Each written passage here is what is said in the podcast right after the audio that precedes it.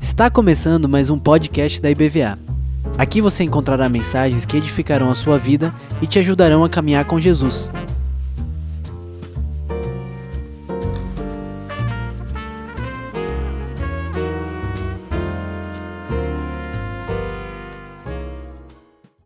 Nossas Bíblias no livro de Daniel, para falar do reino de Deus e da política dos homens.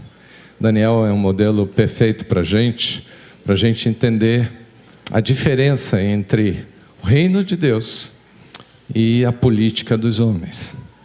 E Daniel, ele viveu as duas coisas e ele conseguiu juntar essas duas coisas de uma forma saudável e abençoadora. Como ele fez isso? Vivendo o reino de Deus em primeiro lugar. Jesus diz que a gente deve buscar o reino de Deus e a sua justiça. E todas as outras coisas. Você crê nisso de coração? Então diga para o Senhor: Senhor, nós queremos buscar o teu reino em primeiro lugar e a tua justiça. Nós cremos, Senhor, que as outras coisas, todas elas, serão acrescentadas. Amém. Vamos fazer de forma expositiva a apresentação de um caso que revela para a gente como é que essas coisas funcionam: reino de Deus e política dos homens. Capítulo 2 de Daniel, por favor. Eu vou lendo trechos, por isso eu não vou fazer uma primeira leitura é, grande, mas nós vamos pegando passo a passo para a gente entender o que aconteceu. Só para ter uma ideia e perceber como é que eu vou levar a coisa, deixa eu perguntar: quantos aqui já leram o livro de Daniel? Quantos já leram? É um livro grande. Poxa, lá em cima é o que menos tem gente de mão erguida. Ah, melhorou. É preguiça mesmo, né, irmão? Ah, desculpa. Pronto. Aqui no templo, 90% já leu Daniel. Facilita muito. E você em casa, levanta a mão aí se você já leu. Capítulo 2 de Daniel fala do sonho de Nabucodonosor. Todo mundo já leu essa história. Porque nós usamos demais esse capítulo 2 para falar de Apocalipse. Porque Nabucodonosor teve um sonho que revelaria tudo o que iria acontecer nos próximos séculos, tá? todas as coisas que iriam acontecer politicamente na história, e que essas coisas aconteceram, estão registradas. O surgimento de vários reinos sequenciais, começando com a Babilônia, que era o reino de Nabucodonosor. Então, esse capítulo ele sempre foi muito estudado pensando nesse contexto de final dos tempos. Porque coisas importantes acontecem e são reveladas para para Nabucodonosor. Mas, na verdade, esse texto conta uma crise, uma crise política religiosa. Era uma crise grave, séria. Por quê? Porque Nabucodonosor teve um sonho, e vocês vão acompanhar comigo aí, no capítulo 2, verso 1. Ele diz que ele teve um sonho e ele ficou muito perturbado com esse sonho, ao ponto de perder o sono. E ele ficou em crise, completamente perturbado com isso. Verso 2 diz: O rei mandou chamar o seu concílio, ou a sociedade dos sábios, que era um grupo especial na corte que tinha envolvimento político, sim, mas era um grupo religioso com todas as religiões envolvidas, inclusive com encantadores, com feiticeiros, tinha de tudo. Era muito comum um rei, quando começava a dominar outros povos, ele pegava a nata dos sábios daquelas, daqueles povos que foram dominados e ele leva para sua sede junta também com os feiticeiros, com os religiosos, todos aqueles que acreditam em alguma coisa sobrenatural, e ele faz um conselho de sábios para poder ajudar naquelas coisas que ele não, não sabe como resolver, que não se resolvem de forma natural. Tem alguma coisa sobrenatural na história. E foi assim: o sonho para ele era algo sobrenatural e estava perturbando muito. E aí ele chama a Sociedade dos Sábios Vivos. E eu chamo Sociedade dos Sábios Vivos porque o rei diz que se eles não dissessem o sonho e interpretação, seria, na mesma hora, iria se tornar a Sociedade dos Sábios Mortos, porque ele ia matar todo mundo. E foi uma crise geral para todos aqueles que se achavam sábios, poderosos, feiticeiros, o que fosse. Porque o rei disse: Eu quero a interpretação desse sonho. E eu quero saber tudo. E eles ficaram tão tranquilos, né? no verso 4 diz aí os caldeus, que eram os próprios feiticeiros e magos e sábios daquela região onde a Babilônia estava, e era a Mesopotâmia, tinha muitos povos ali. E eles disseram ao rei: tranquilo, manda ver, conta aí, a gente vai interpretar. E o rei, né, esperto, disse assim: olha, para eu ter a garantia de que vocês não vão me enrolar, porque vocês são craques nisso. Não sei porquê, né? Que ele achou que religioso também tem gente enrolada. Mas ele achou. E ele disse: Eu não vou contar o sonho, não. Vocês vão ter que fazer as duas coisas. Vocês vão ter que repetir o meu sonho e vocês vão ter que interpretar o sonho. E eu quero isso agora. Aí a turma ficou desesperada. Você diz, Daniel fazia parte dessa turma? Daniel, ele fazia parte, só que ele veio no grupo exilado lá de Jerusalém. Ele fazia parte dos nobres e quando Nabucodonosor invadiu né, as terras de Israel, os israelitas foram levados, deportados, mortos, e foi uma crise muito grande. E ele foi para fazer parte desse seleto grupo, que era um grupo especial do governo de conselheiros espirituais. Só que ele ainda estava entrando, ele estava começando.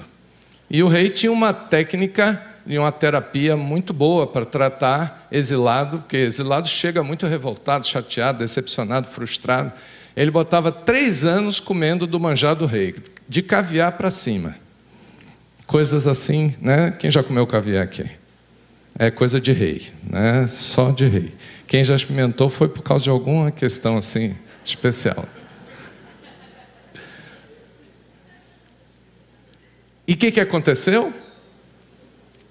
durante esse tempo, o que, que iria acontecer? Claro, o rei tinha essa técnica para poder o cara se acostumar com os manjares do rei, gostar daquela vida e de repente se tornar parceiro. E Daniel ainda estava no treinamento. Mas aí sai o decreto do rei. Vamos ler aí para a gente acompanhar no verso 10. Responderam os caldeus na presença do rei e disseram: não há mortal sobre a terra que possa revelar o que o rei exige, pois jamais houve rei, por grande e poderoso que tivesse sido, que exigisse semelhante coisa de algum mago encantador ou caldeu ou sábio. A coisa que o rei exige é difícil, ninguém há que possa revelar diante do rei, senão os deuses, e estes não moram com os homens.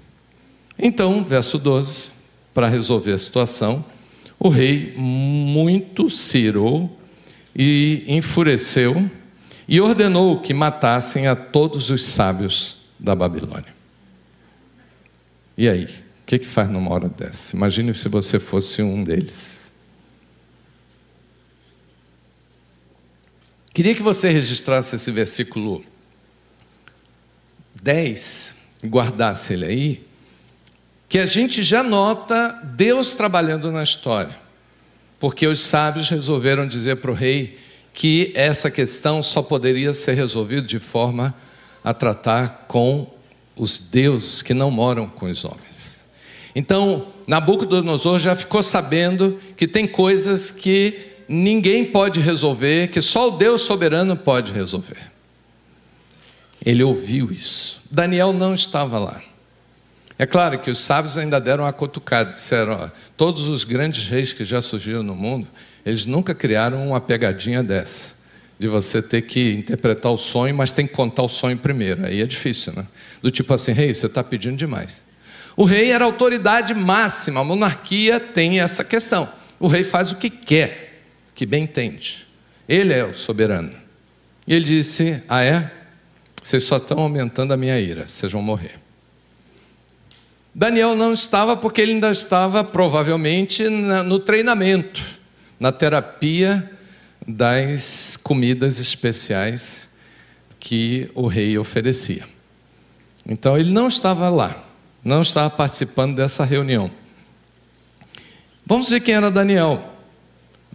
No capítulo 1, verso 3 e 4 diz: Disse o rei, capítulo 1, verso, 4, verso 3 e 4.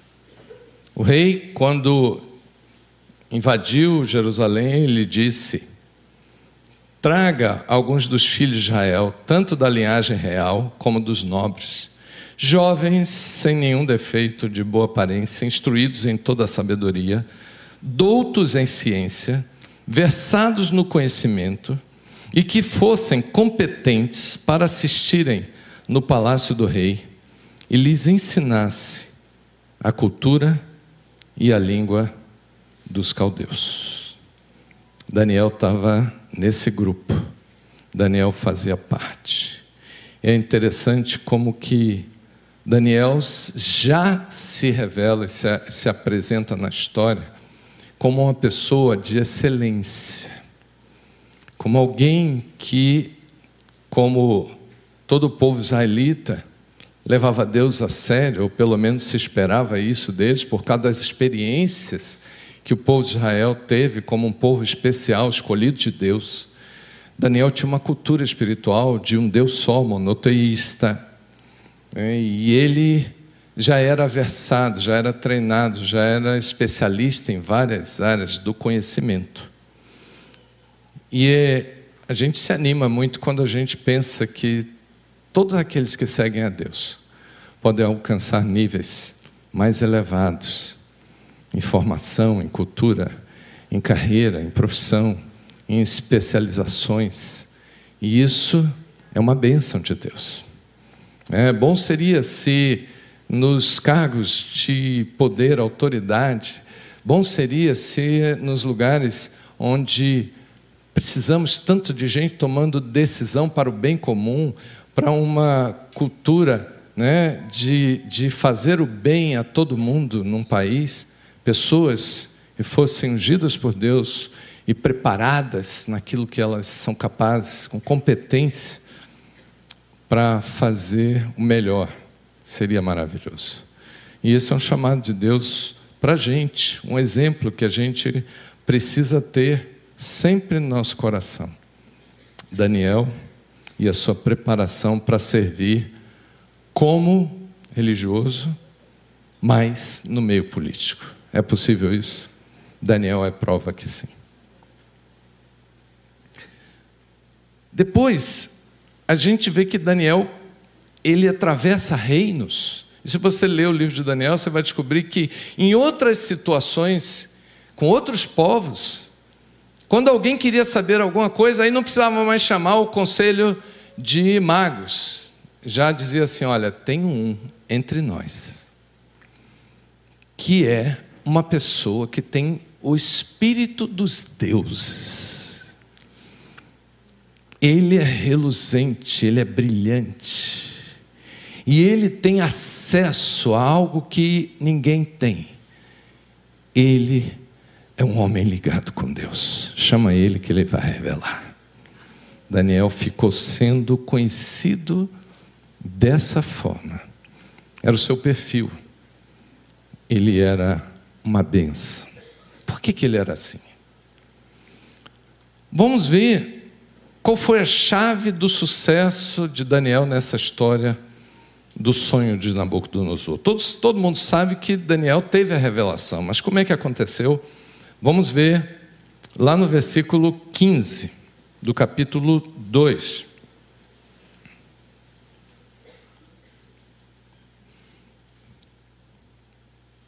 O rei chamou o seu chefe de guarda e disse para Arioque: Arioque, vamos destruir a sociedade dos sábios. Quero que você mate a todos.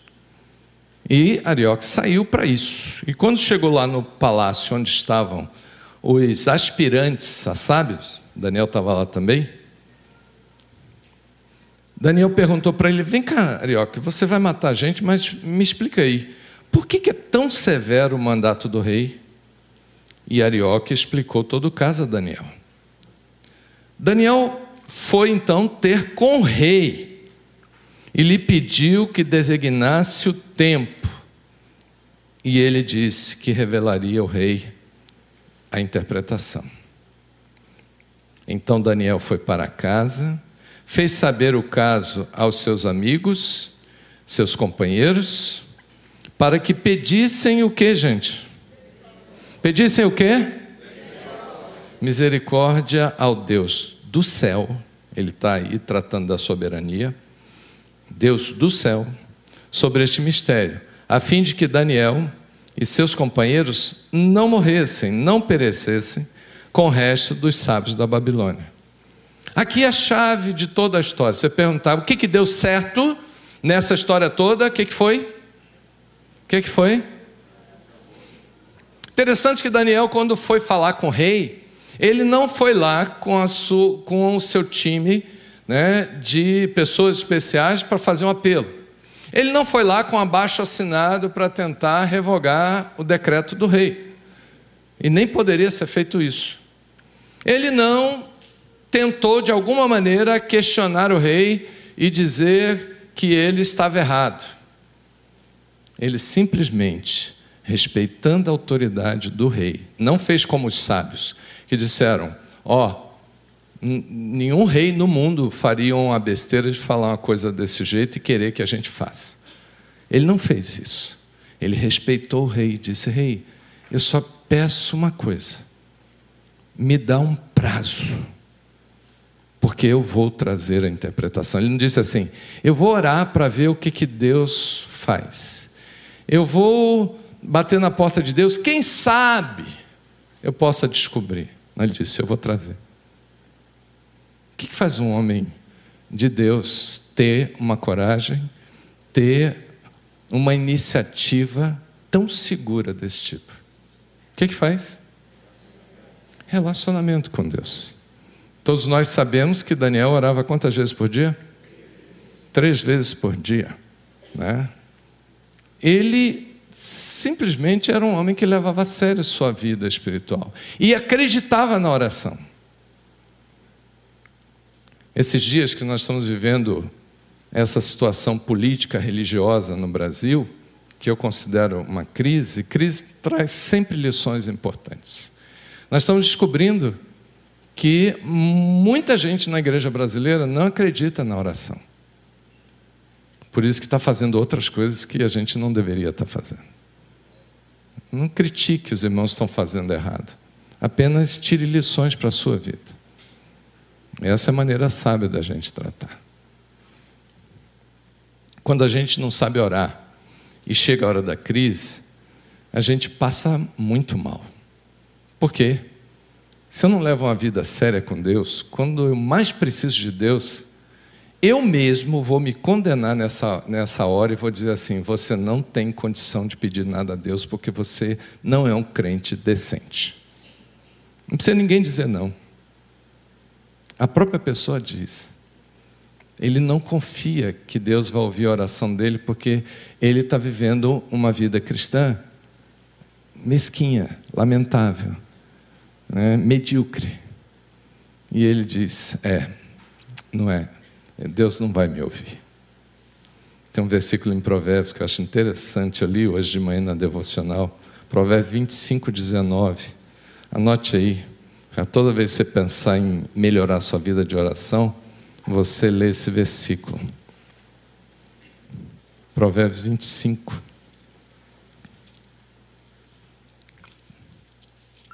Vai ler para os outros, não, tá? Vai ler para você.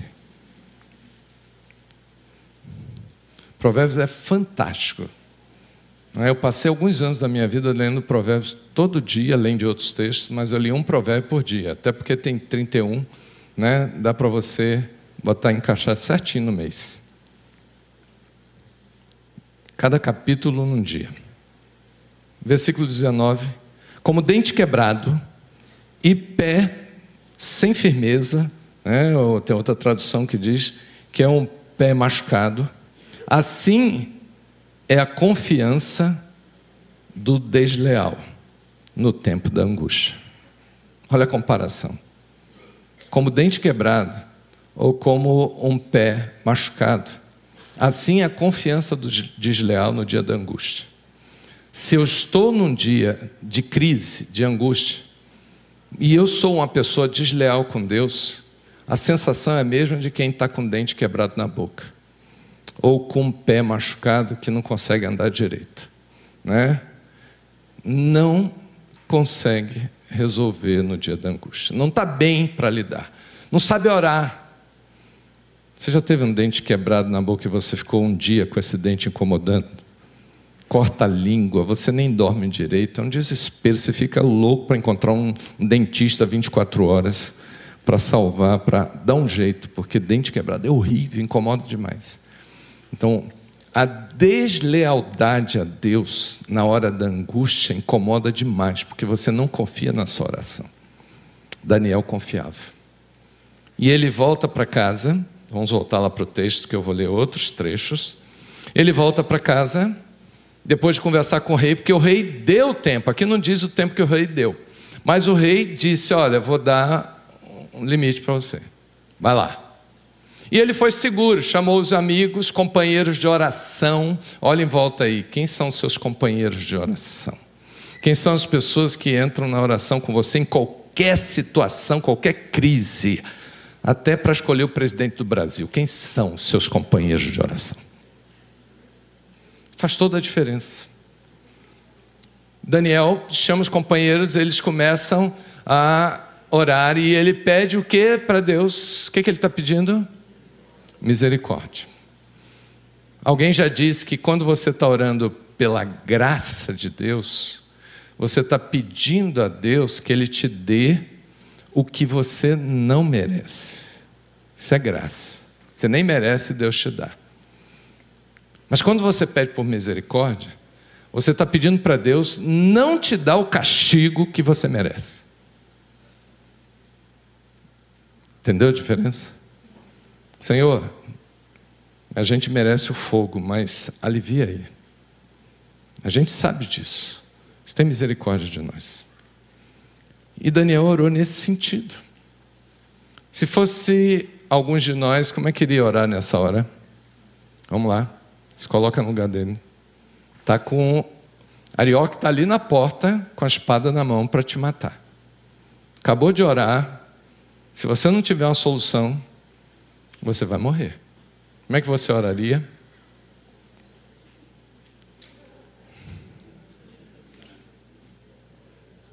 Senhor, eu só tenho 25 anos, nem casei ainda. Senhor, tem misericórdia de mim. Senhor, lembra que eu estou jejuando aqui, ó. Eu não estou comendo das iguarias do rei, não. Eu estou comendo verdura, fazendo aí né, uma dieta, jejum. Eu sou homem de jejum, Senhor. Perdi 10 quilos. Não valeu nada isso, Senhor. Senhor está dormindo, Senhor acorda, fazer igual os discípulos com Jesus no bar. Senhor, o Senhor não se toca, não, que a gente está morrendo, que esse negócio vai pegar. Muita gente ora tudo errado, é por isso que entra em crise.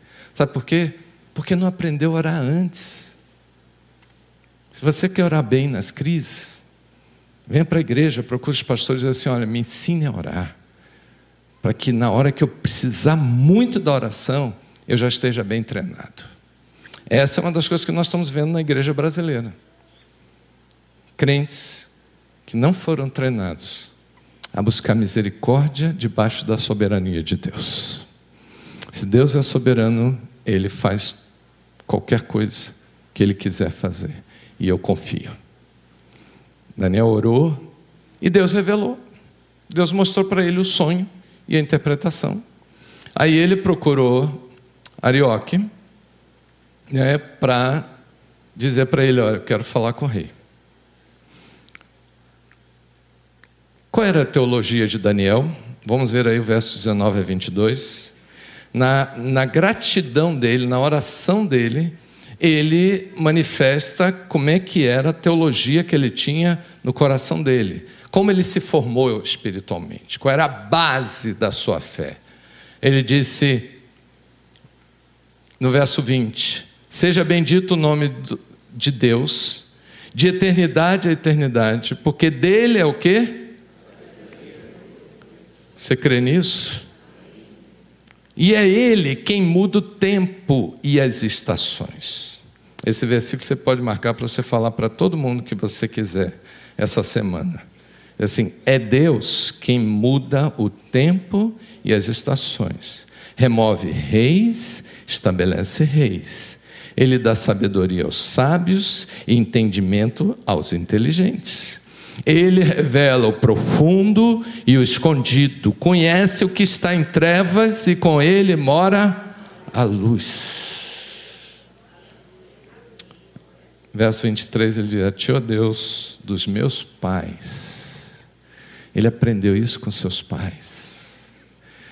Vocês, pais, têm ensinado o que para os seus filhos? A ter medo de pessoas, a ter medo de governo, a ter medo de crise, a ter medo de comunismo, a ter medo de, de gente ruim, a ter medo. Se você está ensinando seus filhos a terem medo, prepara o dinheiro para pagar tratamento psicológico. Porque cristão ensina filhos a serem pessoas de fé em qualquer circunstância sem dar lugar ao medo. E se você ama seus filhos, joga fora o medo, porque a Bíblia diz que o amor lança fora todo medo. Está repreendido o medo. Tem, que, tem gente que tem que expulsar mesmo. Esse texto e esse trecho, ele é fantástico para definir a teologia. E mostra como Daniel seguia uma doutrina saudável como cristão. A crise chegou, a morte bateu a porta. Vamos buscar misericórdia do Senhor de verdade. E vamos fazer da melhor forma. Reunir gente e orar de verdade a um Deus que tudo pode. Verso 25, Arioque corre depressa ao rei, porque Arioque sabia que Daniel tinha a resposta. E ele diz: olha o verso 25: Achei um dentre os filhos dos cativos de Judá, o qual revelará ao rei a interpretação. Até parece que o rei não sabia quem era que estava no negócio, que era Daniel. Por que, que Arioca entrou aí na história? Que ele tinha, claro, um projeto de poder. Ele queria ganhar alguma coisa com isso. Rei, eu achei o cara. O rei, Tu sabe, né? Eu estou sempre perto aqui, eu sei que o Senhor dá prêmios para quem faz coisas boas. Eu fiz, achei o homem. Conversa fiada, né? Projeto de poder. Quanta gente tem um projeto de poder particular e não está vendo a coisa de uma forma global, ampla, pensando no reino. Reino de Deus, a gente pensa de forma ampla e não interesse particular. Arioque aqui é o nosso modelo de quem está pensando só em si mesmo. E aí, Daniel entra. O rei não teve conversa com Arioque, não ganhou nem uma latinha de caviar. Ele pensou que iria ganhar alguma coisa. Aliás, é até perigoso fazer isso. Quem quiser aprender, leia a história de Esté, porque teve um cara que tentou se aproveitar e se deu mal. Numa situação dessa. Projeto particular de poder. Quanta gente e a gente está sendo muito legal a gente poder acompanhar tudo que está acontecendo nesse período de polarização, que é uma coisa que a gente não tinha antes, que era poder entrar nas igrejas, ouvir os pastores de tudo quanto é linha religiosa, é, doutrinária e denominacional do Brasil. Hoje a gente pode ver, e a gente está conhecendo a igreja por dentro. E a gente está descobrindo né, que a igreja brasileira ainda precisa crescer muito para lidar com as crises. Que bom que nós estamos vendo isso, e não é para a gente criticar, para de criticar as pessoas, ore por elas, ore pelos pastores, ore pelas igrejas. Né? Gente que considera que tem poder porque tem um número absurdo de membros na igreja e por causa disso vai influenciar governo. Essa gente que precisa crescer ainda. Né? Que a igreja não influencia pelo número de votos. A igreja pode influenciar pela implantação do reino dos céus. E Daniel entra diante do rei para dizer: Rei, tudo certo, estou aqui. Imagine que Daniel tivesse um projeto de poder também, como Arioque tinha. Daniel ia chegar lá e ia fazer o quê? O que, que ele iria dizer para o rei? Pense. O que, que ele ia dizer? Já ia dar, entregar tudo? Não, vamos negociar isso aí. Eu tenho a faca e o queijo na mão. O que, que Daniel, como um religioso, fundamentalista ele faria. Pronto, vamos falar do fundamentalista. O que, que ele ia dizer? Pastor, não sei. Ah, por favor, né, irmão? Ele era o único crente, junto com seus amigos, né, aquele grupinho, que era monoteísta, é, seguia o judaísmo, que é como nós, queremos num só Deus e ele estava para ser inserido no conselho, na sociedade dos sábios que envolvia o quê? Quem é que estava lá dentro? Feiticeiros, magos, encantadores, todo tipo e sorte de religiões. O que, que ele ia pedir, gente, para o rei? Ficou fácil agora? Rei, hey, ó, eu entrego tudo, mas vamos fazer o seguinte: aquela vontade e ódio que você tinha de matar todo mundo, jogue duro. Deixa só eu e os meus amigos, porque nós somos da religião certa.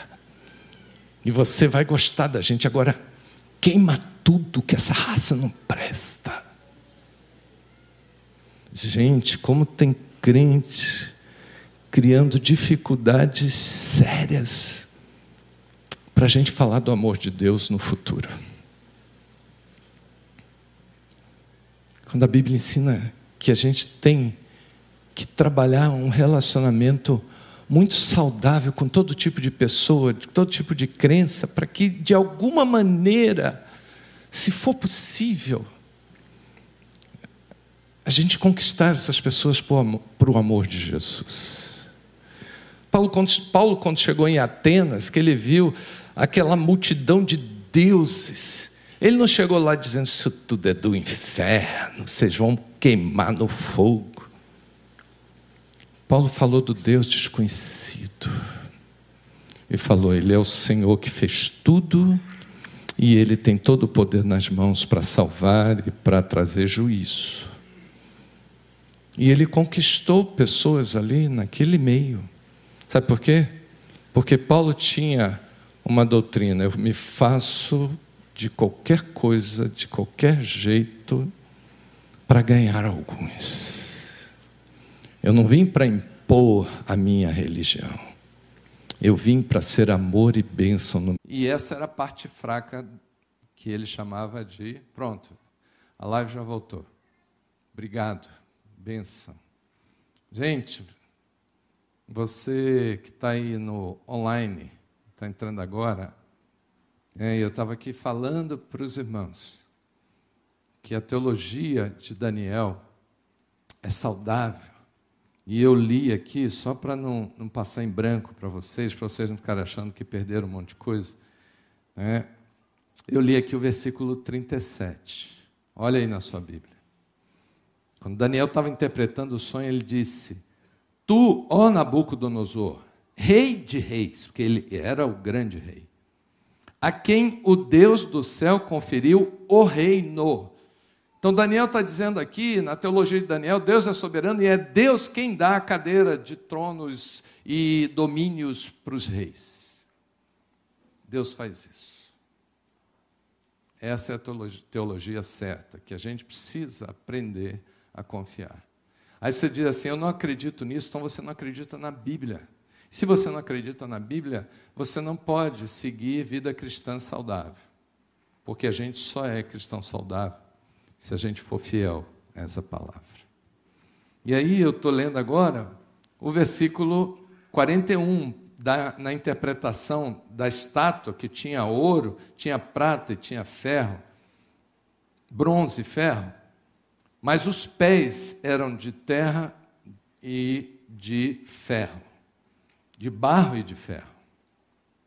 O ferro era o domínio romano na época que Jesus veio. E o barro eram os reis que os romanos fizeram parceria. E no verso 41 ele diz: Quanto ao que viste dos pés e dos artelhos, em parte de barro de oleiro e em parte de ferro, será esse um reino dividido. Contudo, haverá nele alguma coisa da firmeza do ferro, pois que viste o ferro misturado com barro de lodo. Como os artelhos dos pés eram em parte de ferro e em parte de barro, assim, por uma parte, o reino será forte, por outra, será frágil. A profecia está falando do reino do Império Romano. 43. Quanto ao que viste do ferro misturado com barro de lodo, Misturar-se-ão mediante casamento, mas não se ligarão ao outro, assim como o ferro não se mistura com barro. Está falando de política, política do homem. Mas, olha aqui que ele está falando de reino, verso 44. Essa é a parte mais importante. Se você estava cansado, respira fundo aí para você pegar essa parte. Ele diz assim: Mas nos dias do Império Romano, destes reis, que é ferro misturado com barro, o Deus do céu, que é soberano, suscitará um reino que não será jamais destruído. Destruído. Vamos dizer juntos? Vamos ler, ler, dizer juntos? O Deus do céu suscitará um reino que não será jamais destruído.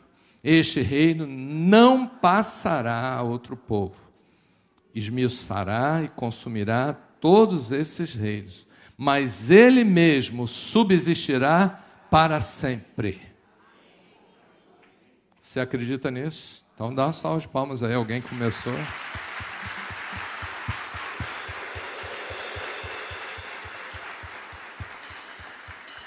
É o reino de Deus e não é a política dos homens. É a grande diferença. Como é que ele vai fazer isso? Verso 45. Como vistes na, na, no sonho que do monte foi cortada uma pedra sem auxílio de mãos, e ela esmiuçou o ferro, o bronze, o barro, a prata e o ouro, porque esse reino é maior do que os outros.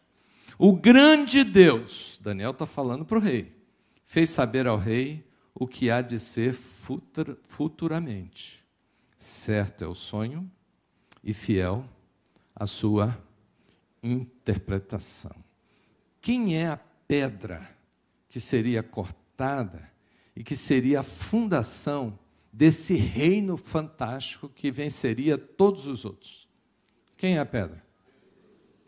Então vamos abrir 1 Pedro, capítulo 2, para a gente terminar essa, com essa leitura. Passou um pouquinho do horário aí, pede o pessoal do Kids aguentar um pouquinho lá, viu, Nixon? que a gente vai ler esse texto, a gente vai cantar e orar. Pessoal da live aí, depois, quem está chegando agora, depois você assiste da parte que você perdeu, para você colocar a casa arrumada. Um irmão, uma vez contando que ele foi orar a Deus num país, que eu não vou nem dizer qual, que ele ele orava e dizia assim: Deus, por que tanta crise no meu país? Não era o Brasil. Senhor, porque tanta gente perdida, quanta gente drogada, quanta gente doente com doença mental. Senhor, quanta crise no governo, quanta corrupção. Cadê o Senhor? Para onde o Senhor foi? Onde que o Senhor está? Cadê o Deus de Daniel? Cadê o Deus de Elias? Cadê o Deus de Davi, de Moisés, de Abraão? Aí Deus apareceu para ele e disse: Eu sou o mesmo. Mas cadê os Daniéis? Onde é que estão os Elias? Cadê os Davis dessa geração?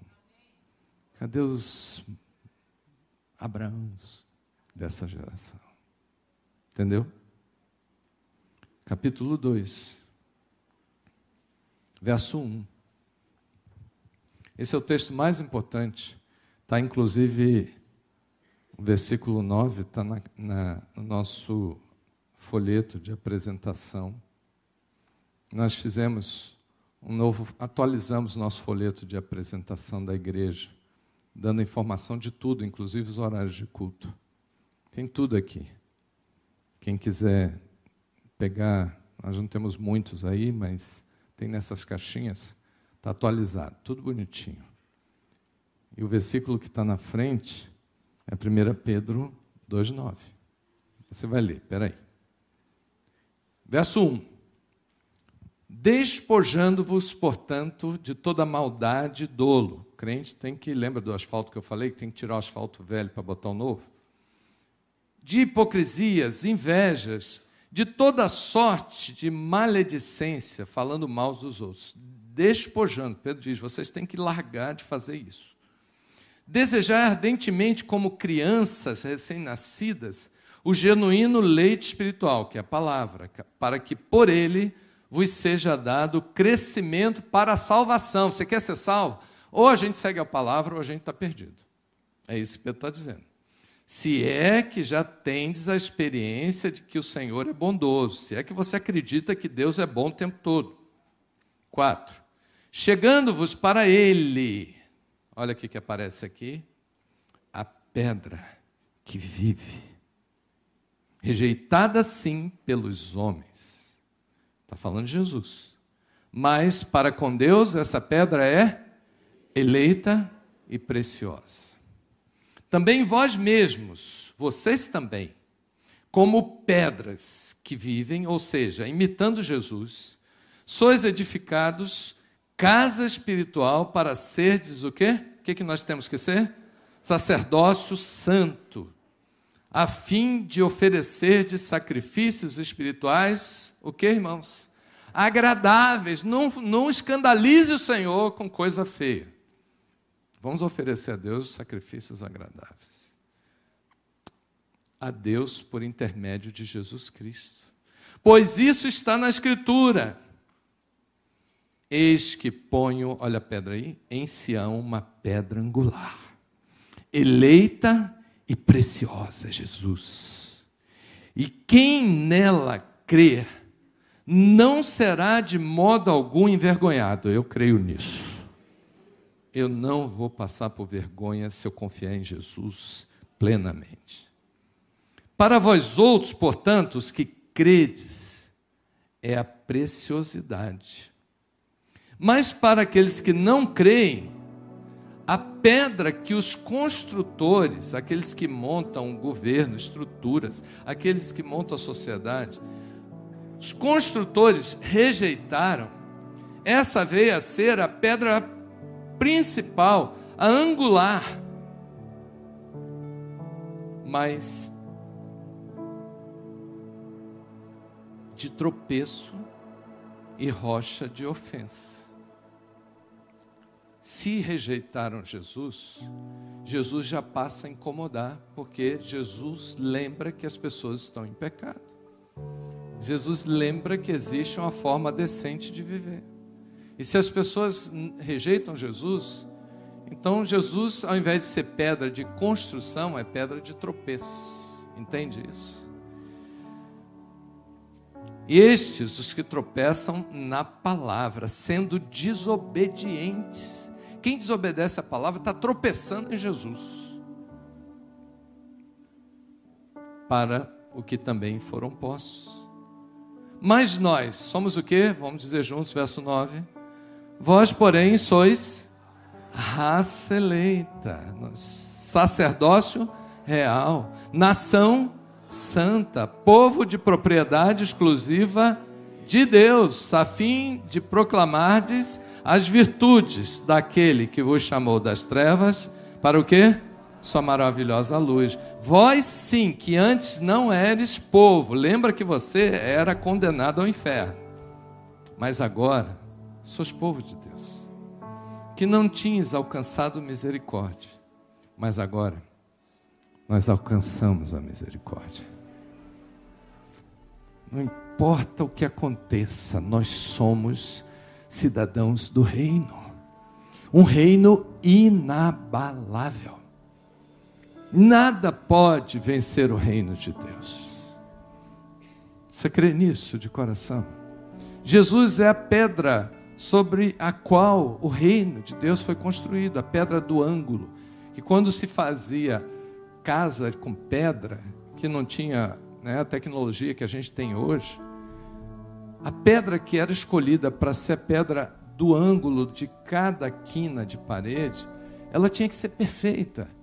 Porque se ela tivesse com o ângulo errado, se não fosse 90 graus, a obra toda estaria comprometida. Então eles tinham que achar uma pedra certinha. Ou tentar cortar de um jeito que ficasse certo. Por isso que se chama pedra de ângulo. Jesus é a pedra angular perfeita da construção de um reino inabalável. Então a gente não precisa ter medo de nada. A gente só precisa viver o reino como Daniel viveu. E Daniel viu Jesus lá na visão de Nabucodonosor. Deus deu uma visão para um rei ímpio, mostrando que seria o futuro, a vinda de Jesus no, no tempo do Império Romano, para ser a pedra angular que construiria o novo reino. Jesus falou: é chegado o reino. João Batista pregava né, que o reino de, de Deus estava chegando, e no dia que Jesus conquistou a nossa salvação na cruz, nós entramos para esse reino, e a coisa está resolvida. Vamos ficar de pé.